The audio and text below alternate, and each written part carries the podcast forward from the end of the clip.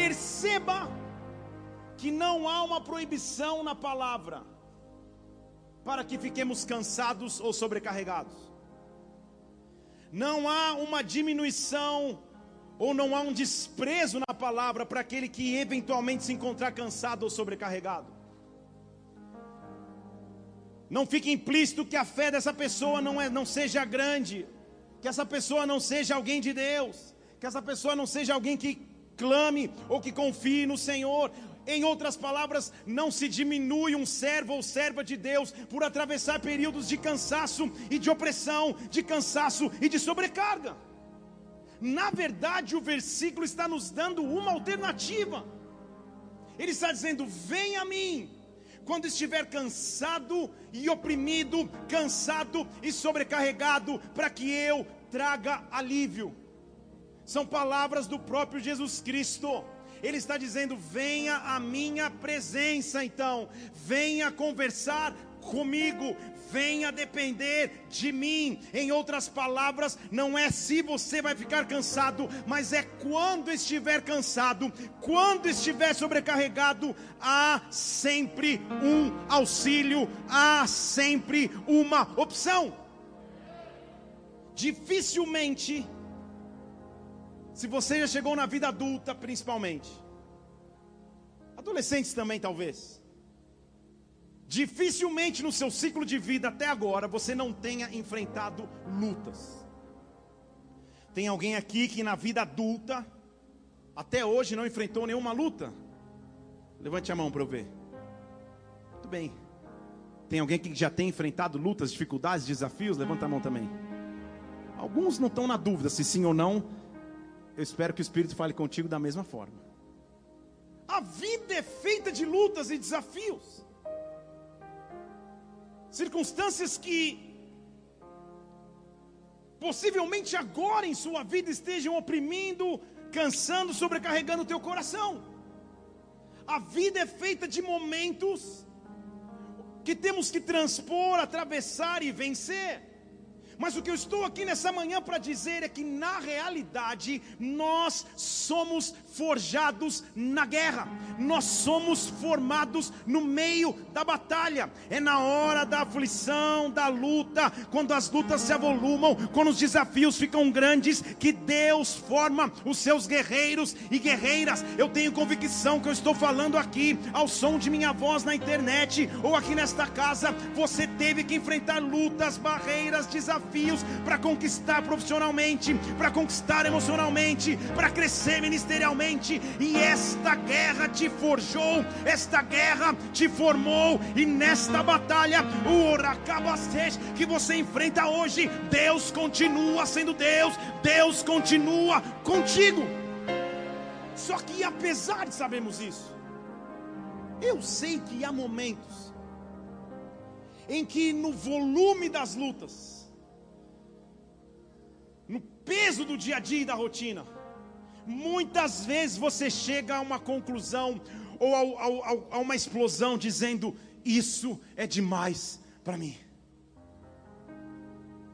Consegui uma coisa, consegui uma vitória, consegui um avanço, atravessei 2020, cantei hoje é um novo dia, é um novo sonho que começou. Nada mudou aparentemente. Isso é demais para mim.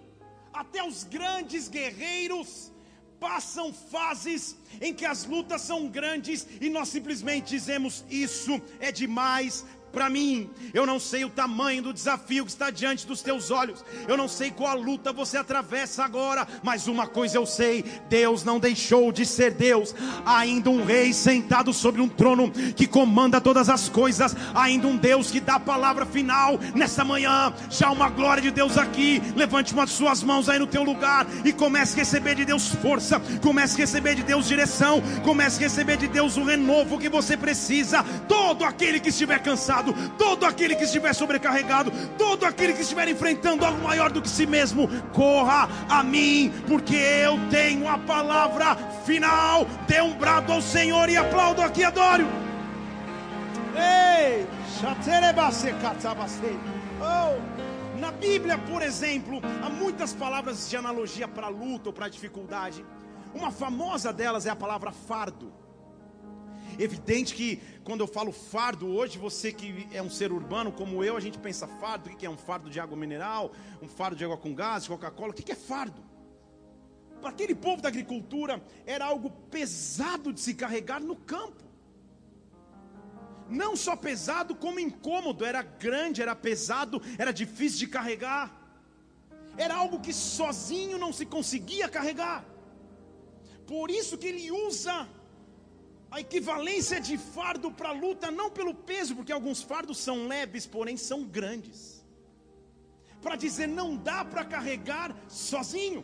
É por isso que em Salmo, por exemplo, capítulo 55, no versículo 22, ele diz assim: lança o teu fardo sobre o Senhor ele te susterá. Lança o teu fardo sobre o Senhor, Ele te susterá. Nunca permitirá que o justo seja abalado. Quando fica demais para mim, quando fica maior do que minhas circunstâncias, quando fica maior do que eu possa carregar, seja pelo tamanho, seja pelo peso, eu tenho para quem lançar, eu tenho para quem entregar. Se alguém justo, a quem que foi justificado pelo sangue de Jesus Cristo, esse nunca será será abalado, esse nunca será oprimido. Há um Deus aqui nesta manhã dizendo a você que quando fica demais para você, quando chega no teu limite, aí você começa a descobrir a sobrenaturalidade do teu Deus, o poder do teu Deus, o tamanho do teu Deus. Ficou maior do que eu, isso é demais para mim. Aguentei, esperei, mas isso se tornou demais. Vá até Jesus. Deixa eu falar de novo, vá até Jesus. Deixa eu falar mais uma vez, vá até Jesus. O contexto do texto que vou ler aqui é, é, é o seguinte: Jesus havia mandado seus discípulos de dois em dois, como que um, um, um trainee de ministério. Enquanto eu ainda estou na terra, vão de dois em dois, vão fazer o ministério para vocês entenderem como que é o negócio, e eles foram de dois em dois. Eles retornam dessa viagem felizes com os relatos do que havia acontecido, porém extremamente cansados e famintos. Eles não haviam comido, e Jesus olha e, e, e diz: Vamos descansar um pouco então, vamos subir num, num barco e vamos. Porém, a multidão que seguia Jesus para tudo quanto é lado, enxerga Jesus e os discípulos indo para o barco para outra margem, eles dão a volta a pé, e chegam antes de Jesus Cristo, seus discípulos do outro lado, esperando mais um culto, mais um avivamento, mais uma reunião, e tudo que os discípulos tinham era fome e cansaço. Quando chegam na margem, a esperança talvez de Pedro, de João, de Tiago, de André, Felipe não, que era muito ungido, a esperança dos outros era. Acho que Jesus fala, gente, hoje não, hein? Hoje day off, vão para casa, voltem amanhã. A Bíblia diz que quando Jesus chega do outro lado, ele olha para aquela multidão e era como uma ovelha que não tinha pastor, então ele se compadece e começa a pregar. E os discípulos, com o estômago roncando, com o cansaço de que precisavam dormir de uma, de uma jornada ministerial, tem que encarar mais um grande culto de milagres, unção, avivamento, poder de Jesus Cristo. Isso é demais para mim, talvez eles pensassem. Não dá mais. Será que ele não reconhece a viagem que a gente já foi, o preço que a gente já pagou? Agora que era hora de descansar, isso é demais. Isso é demais para mim. Sempre que chegamos em nosso limite, essa é oportunidade para Deus manifestar o seu sobrenatural. Sempre que você chega no limite das suas emoções, no limite do seu físico, no limite da sua fé, é tempo de Deus mostrar que ainda há algo mais profundo. Sempre que você diz: Ah, é situação, eu não aguento, agora eu não vou aguentar mais, agora vai estourar, agora eu não consigo, eu não vou conseguir passar por isso. Deus sempre vai estender a mão e te mostrar que você é mais forte do que você imaginava, porque é na nossa fraqueza fraqueza que ele se faz forte. Caçatarabacê. Eu não sei o que você possa enfrentar ou que você esteja enfrentando agora, mas nada pode abalar a minha e a tua fé. Jesus está pregando, os discípulos, pode aplaudir o Senhor, você começou aí, muito bem. Jesus está pregando, os discípulos estão com fome, já devia haver um burburinho, Pedro pegou o iPhone, já viu se o iFood entregava lá, não entregava, era uma região remota. E Jesus, em João capítulo 6, versículo 3, reúne todos num monte para orar. Todos estavam sentados e ele estava com seus discípulos. A festa dos judeus estava próxima e Jesus, levantando os olhos, obviamente pergunta para o discípulo mais ungido: Felipe, era para você rir dessa, mas Felipe, onde compraremos pães para todas essas pessoas? Não tem nenhum sentido essa pergunta. Será que Jesus havia esquecido que os próprios discípulos não haviam comido? Eu não tenho alimento para mim. E ele pergunta onde eu vou comprar para os outros. Isso é demais para mim. Isso é demais para mim. Eu não estou tendo mais alegria para viver mais. E o Senhor coloca do meu lado gente mais encrencada ainda, falando: Ah, eu não tenho fé. Ah, eu quero chorar. O que está acontecendo? Isso é demais para mim, não é? Deus está te mostrando que você pode ir além, que você pode dar um passo maior. Ah, Felipe, onde nós vamos comprar pães para essas pessoas comerem? Pães para essas pessoas comerem. A primeira coisa que você precisa aprender quando vem sobre a nossa circunstância e história, algo que é maior para nós. Preste atenção nisso. Se você está anotando, tome nota. Se não estiver, finja estar. Nada pega Deus de surpresa. Deus não pode ser surpreendido por nada. Não há circunstância que você viva, não há luta que você atravesse que Deus já não a sabia de antemão. Por isso ele não foi surpreendido. 2020 não surpreendeu meu Senhor. 2021 também não. O que você passa agora não surpreende o nosso Deus. Ele sabe a circunstância que você atravessa e ele continua cuidando de você. A Bíblia diz que ele perguntou: onde nós vamos comprar o pão? E Felipe deve ter pensado: e agora? E a Bíblia diz no próximo versículo que Jesus havia perguntado, só para o experimentar, porque ele bem sabia o que ia fazer. Deixa eu falar de novo. Ele bem sabia o que ia fazer. Deixa eu falar uma frase aqui para você postar, se quiser. Quando Jesus nos faz uma pergunta, Ele não quer extrair informação ele quer extrair fé. Deixa eu falar de novo. Quando Jesus nos faz uma pergunta, Ele não precisa de informação, Ele precisa extrair fé. O que ele estava dizendo é: Felipe, eu vou, eu sou capaz de levar vocês para um outro nível que vocês não esperam. Eu sou capaz de levar vocês para uma nova profundidade que vocês não aguardavam, esperavam. Se prepare, Felipe. Se prepare para aquilo que eu posso fazer. Se prepare, Pedro. Se prepare, João. Se preparem, discípulos, porque eu sei que vocês estão com fome. Eu sei que vocês estão cansados. Eu sei que isso é demais para vocês. Mas eu vou ensinar a maior lição do ministério de vocês. Vamos! Onde a gente compra os pães? Eu sei que eu vou fazer. É normal que quando isso aconteça, a gente passe a viver na impossibilidade do presente, que os nossos olhos só enxerguem as circunstâncias do agora, que a gente só enxerga o que passa no dia a dia, porque a resposta de Filipe foi falar: Senhor, nem se eu tivesse ganhado na mega da virada. Foi mais ou menos isso que ele disse, versículo 7. Nem se eu tivesse 200 denários, que era um dinheiro impossível de ganhar dava para comprar pão para todo mundo.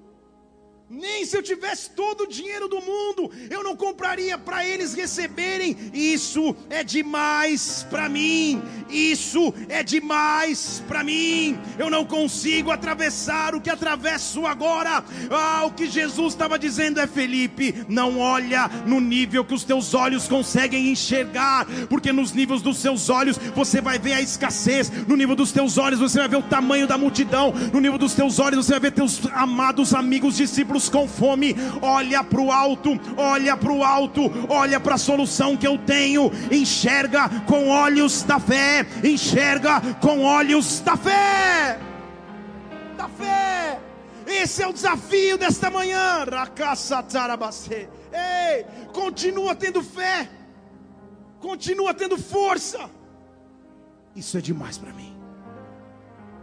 Tem alguém aqui que já chegou nessa situação em algum momento da sua vida, ou talvez agora? Isso é demais para mim. Não dá. Aguardei, esperei, tive expectativa. Isso é demais para mim. Você precisa entender é que o teu parâmetro de grandeza é diferente do parâmetro de Deus. Deixa eu falar de novo. o teu parâmetro de grandeza, o meu parâmetro de grandeza, é diferente do parâmetro de grandeza de Deus. Olhos da fé, olhos da fé, olhos da fé. Deixa eu falar de novo: olhos da fé. Quando os teus olhos começam a enxergar em fé, apesar de não entender a luta momentânea, Deus começa a te mostrar que isso não é demais, mas através desse demais Ele vai fazer algo mais. Sabe por quê? Eles perguntam, Senhor, nem se tivesse uma fortuna em pão, não dava para alimentar todo esse povo aí. São mais ou menos 15 mil pessoas, 5 mil homens. Não se conta as mulheres e crianças, então tem pelo menos três vezes mais de público ali. A gente estava tendo dificuldade de alimentar 12. Como vamos alimentar 15 mil? Não tem nenhum sentido. Vamos morrer publicamente, a morte não vai ser mais de cruz, vai ser de linchamento público. Será que é isso? Será que acaba assim? Só que eles saem para procurar. Deixa eu falar de novo. Só que eles saem para procurar. O isso é demais para mim. Nos apresenta uma grande ameaça. Que se chama paralisia. Deixa eu falar para esse lado que o pessoal está mais pentecostal aqui. Louvor, né? Toca vermelha, calça rasgada, louvor. Isso é demais para mim. Será que Deus pode fazer alguma coisa a mais? Então, então mais ou menos não estão acordando. Isso é demais. Isso é demais. Não dá. E a tendência é que nos paralisemos. A tendência daqueles discípulos era sentar porque não, eles absolutamente não teriam respostas. O isso é demais acontece quando a situação sai do nosso controle. Você orou, orou, orou, orou e agora no controle não é mais teu. A tendência é parar de orar, é paralisar. Você investiu, esperou, esperou que acontecesse, ainda não aconteceu. Na verdade, ao invés de ganho, você teve perda. A tendência é paralisar, a tendência é sentar, a tendência é se esconder. Os discípulos deveriam naturalmente ter essa tendência. É impossível, é muito maior do que eu, então vamos sentar. A Bíblia não registra se todos os, os, discípulos saíram, mas há um chamado André que não se contentou com a paralisia. Ele se levantou para procurar o que ele nem sabia estar procurando. São 15 mil pessoas. Ele se levanta. Eu não sei nem para onde eu estou indo, Deus. Mas pelo menos é melhor ficar sentado. Estão aqui? Eu não sei nem o que eu estou fazendo. Daqui a pouco, permita-me imaginar como um, ou, ou dramatizar um pouco a cena. Eu imagino um menininho no cantinho, já mais avantajado de pezinho assim, pensando: chegou a hora de eu comer. Minha mamãe fez uma merenda em grego, menino é padairon, então uma criança mesmo. No máximo 12 anos, padairon. Com bolinha na Maria, suquinho dos super-heróis, no cantinho para comer. Acabou a hora do recreio, da, da, brincadeira, e agora é a hora do recreio. O recreio era no século passado, quando as escolas eram presenciais. Havia recreio. E de repente chega um adulto. Diz assim: Menino, oi. Me dá teu lanche. Pô, bullying na multidão com Jesus Cristo. Me dá teu lanche. Eu só encontro o improvável se eu rompo com a paralisia. Você não entendeu? Eu só encontro o improvável se eu rompo com a paralisia. Se Deus te manda um dia escrever um livro, eu só encontro com o improvável se eu rompo com a paralisia. Liga o computador, pega o seu note, a sua caneta e começa a escrever ou digitar, senão nunca o livro vai acontecer. Não pense se tem dinheiro ou não, se tem recurso ou não, se vai lançar, vai. Estão entendendo comigo aqui? E eu não estou falando esse, esse título em específico à toa, tem alguém que precisa ouvir isso. Eu só encontro o sobrenatural se eu simplesmente me levanto. Eu só encontro o sobrenatural se eu simplesmente faço. Eu posso ter chegado no limite, mas Deus é Deus, Ele é Senhor. Estão comigo aqui? É só assim. Vou te dar um exemplo. Eu tenho um, um, um, um amigo que se tornou próximo, pastor de uma grande igreja nos Estados Unidos, com tudo que está acontecendo na nação lá. Deus me visitou na madrugada e me deu uma palavra para falar para ele. Só que o cara é pastor de uma mega igreja americana. E eu fiquei lá em casa, anteontem, pensando: ah, Senhor, que viagem, imagina. Vou mandar uma palavra para o cara de direção. Quem sou eu? Deus falou: Quem é você? Você vai tomar um tapa, vai cair seus cabelos. Eu falei: Senhor, já caíram. Mandei um, um, um emoji de mãozinha. Irmão, estou orando por você. Que Deus te abençoe. O cara me respondeu com um texto gigantesco e com um áudio. Um áudio de dois minutos. Esses dias eu, eu mandei um áudio para minha irmã de mais de dois minutos. Ela mandou uma figurinha que virou minha preferida. Ela falou: É áudio ou é podcast? Na figurinha estava escrito. O cara mandou um podcast. Eu escutei ele falando, cara, ora por nós. Eu falei, cara, aí não. Meu. Deus me deu uma palavra. Eu falei, cara, Deus me deu uma palavra. Posso mandar para você? Aí mandei. Digitei lá, papapá. Ótimo. Mandei para ele. Ele respondeu: Você faria um grande favor para mim? Eu falei: Qual? Você consegue gravar essa palavra em vídeo que eu preciso mostrar para os meus líderes? Eu já fiquei me imaginando na, nos escândalos, nas notícias aparecendo. Eu falei: Jesus, cara, que confusão que eu me meti. Aí fui lá em casa, armei o estúdio lá, em casa mesmo. Pentei o cabelo, em outras palavras, lustrei, sentei e por 15 minutos, sem interrupções, milagre de Deus, eu, eu preguei uma palavra do começo, meio e fim, obviamente em inglês, tal, tal, tal, papapá, acabou, mandei para ele. Nos exatos 15 minutos depois que eu mando, ele já manda um outro emoji de chorinho falando assim: Cara, eu ia pregar outra mensagem neste domingo de manhã. Eu estou mudando tudo agora, porque esta é a mensagem pro agora. Eu posso mandar para um pastor amigo meu em não sei aonde? Posso mandar? Eu falei: Sangue de Jesus tem poder. Quando Deus te dá uma direção específica, rompa com a paralisia quando Deus te dá um projeto em específico, isso é demais para mim. Você entende comigo que não é só para lutas que Ele está falando. Isso é demais para mim. Quem sou eu? Estou aqui no Brasil, vou mandar uma mensagem para direcionar algumas igrejas americanas. Isso não é demais para você. Simplesmente rompa com a paralisia e faça. Isso não é demais para você. A prova que você tem sonhado, as nações que você almeja pisar, os projetos que Deus quer colocar nas tuas mãos. Isso não é demais mais para você. Deixe que Deus haja de forma sobrenatural. Rompa com os limites, rompa com as limitações, para que você pise o sobrenatural de Deus. Só vai encontrar a matéria-prima. Sou eu. Dá até vergonha, em, em, entre aspas, do vídeo que eu mandei para o vídeo que aquelas igrejas produzem. Igreja gringa, gente. Você vê os vídeos do cara no YouTube, aquele microfoninho R.R. Soares, versão 2021, que nem se vê. Seis telões de LED, maquiagem, topete, pá, jogo de luzes. E o cara gravando uma mensagem cinco minutos. Eu sentei na cadeira minha de casa, que eu gravo as lives.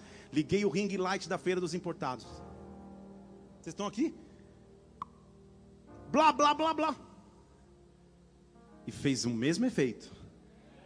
Porque quando fica demais para você, Deus assume o controle. Não pense nas condições naturais que você tem agora. Pense naquilo que Deus pode e vai fazer através sua vida. Não pense na luta que te limita agora. Pense que Deus está usando talvez essa luta para estender a tua fé, para te mostrar que você pode ir além um pouco mais.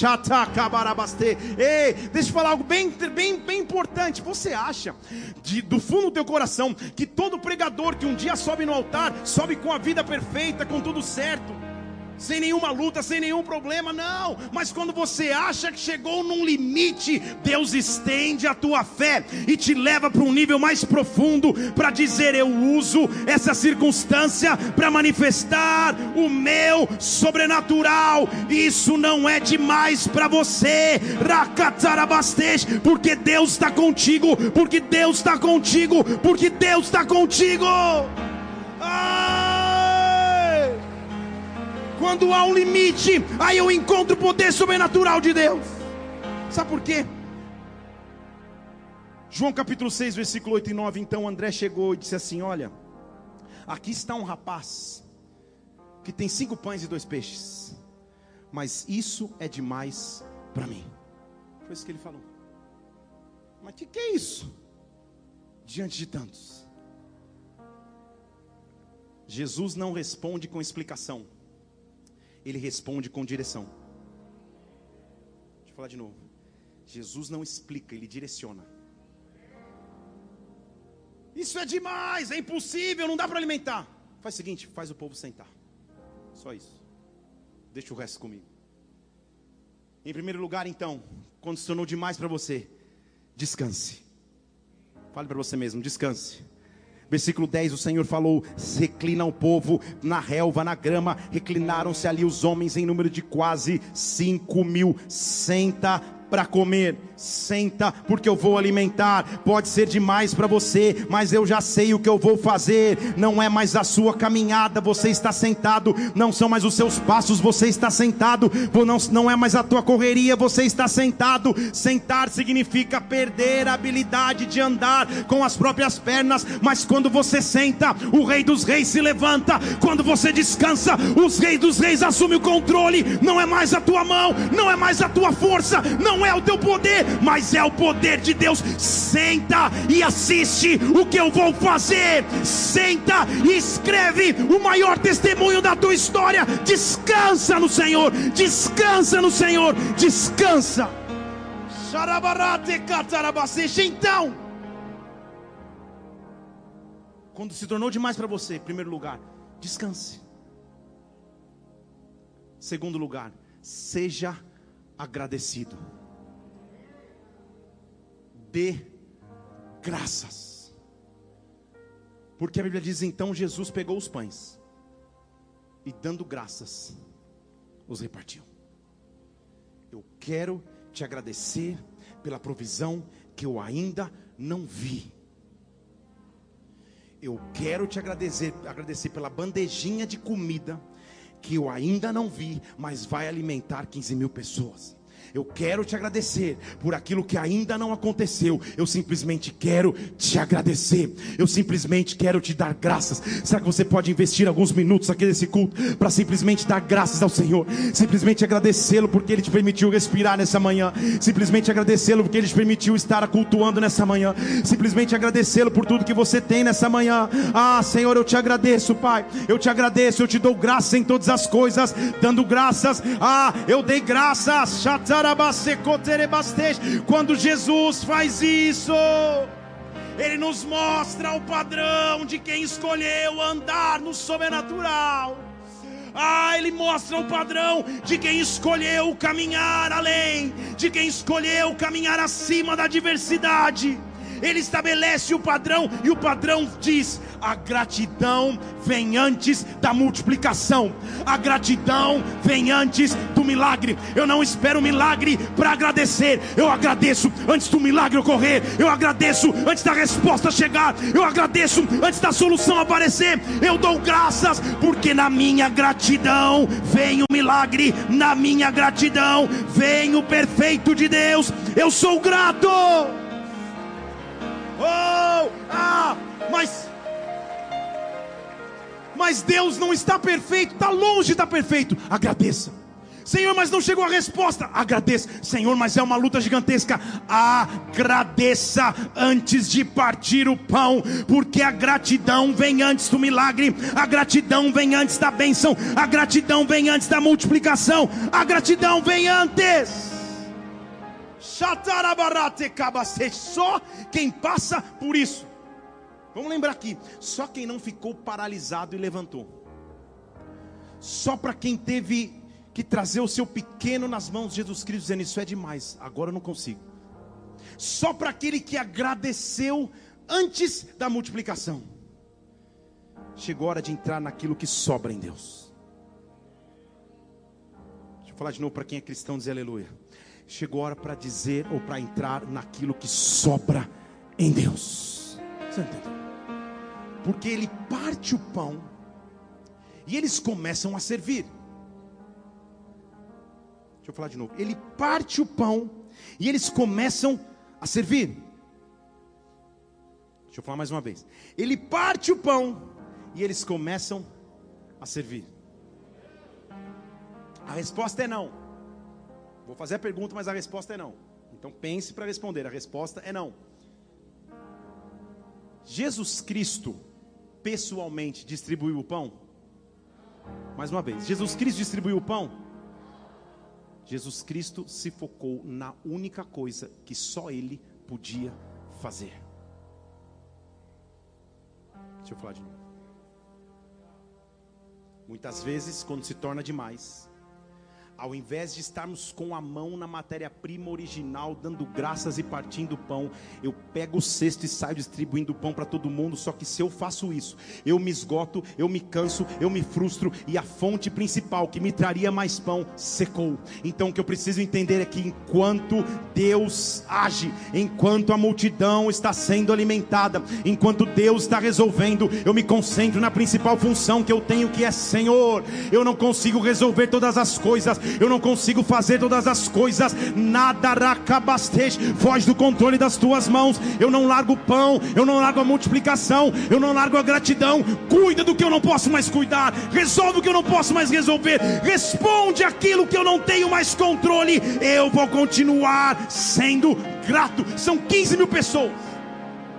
E a Bíblia diz que enquanto todos estavam saciados, versículo 13, 12, perdão, ele falou: recolhe porque sobrou. Não, não entendi. Antes faltava. Antes era impossível. Antes era demais. Recolhe porque sobrou. Recolheram, versículo 13, e encheram doze pedaços cheios de pães de cevada que sobraram daqueles que haviam comido. Rabacecatara, posso ir um pouquinho além aqui. Jesus estava ensinando uma lição para os discípulos. Porque até agora, lembre-se comigo que eles estão com fome. E até agora Jesus não falou para eles: comam.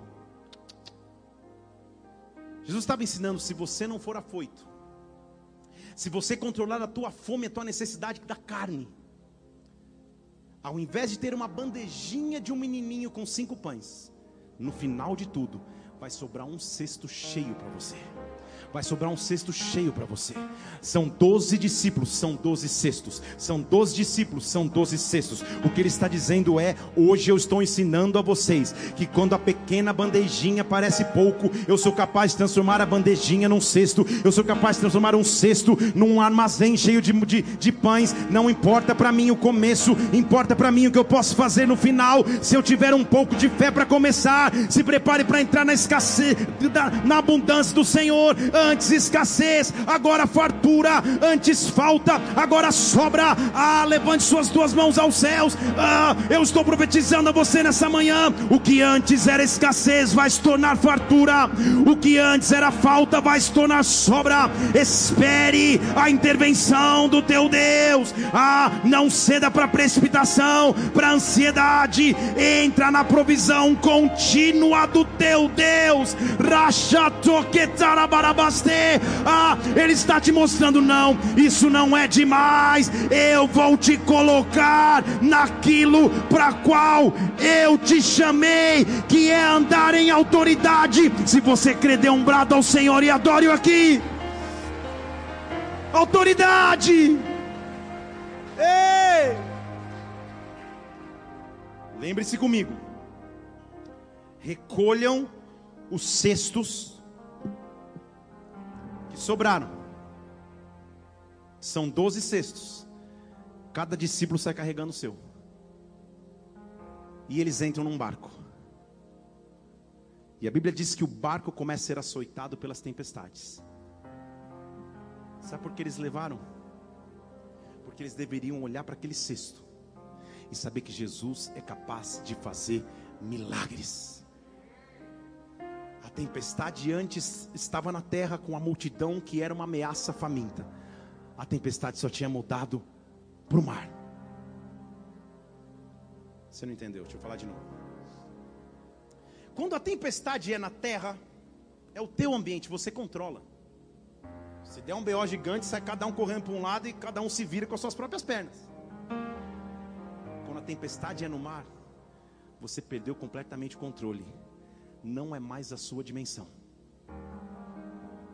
Se você já está no nível de que você não vive mais tempestade só na terra, mas é maremoto, não é porque piorou, é porque Deus está te levando para um outro nível.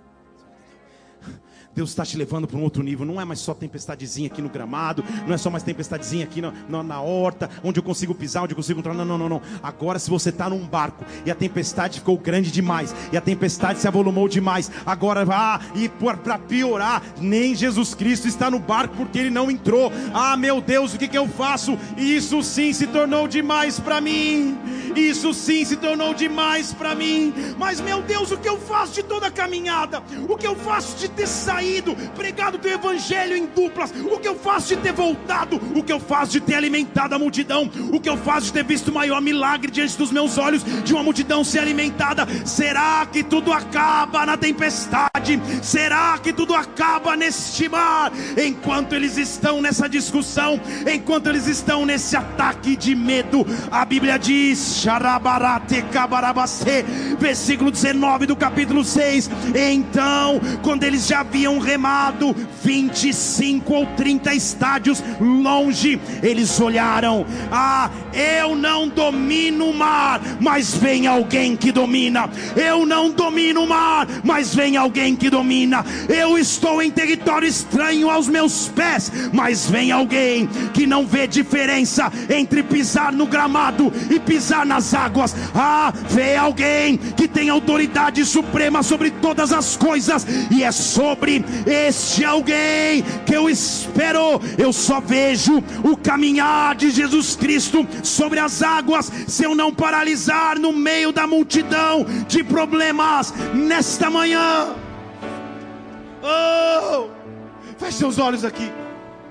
Alguém que tem autoridade para andar sobre as águas. Ele está aqui nesta manhã. Ele está aqui para levar tua fé para um outro nível. Ele está aqui para levar tua fé para um outro nível. Ele está aqui para dizer: não, isso não vai ser demais para você. Na tempestade eu vou estar, na diversidade eu vou estar, na dificuldade eu vou estar.